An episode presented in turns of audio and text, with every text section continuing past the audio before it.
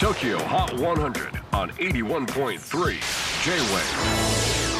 クリス・ベプラーです。J-WAVE ポッドキャスティング TOKYO HOT 100、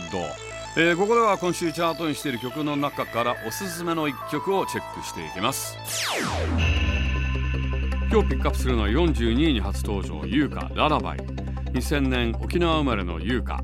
幼少期をアメリカスイスで過ごしたバイリンガルで15歳の頃テイラー・スウィフトをはじめとするシンガーソングライターに興味を持ったことからアコースティックギターを手にします。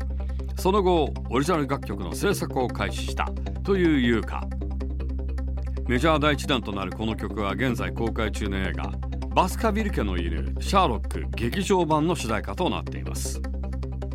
セゾンカード TOKIOHOT100 最新チャート42位に初登場しました。優香ララバイ J-WAVE PODCASTING TOKYO HOT 100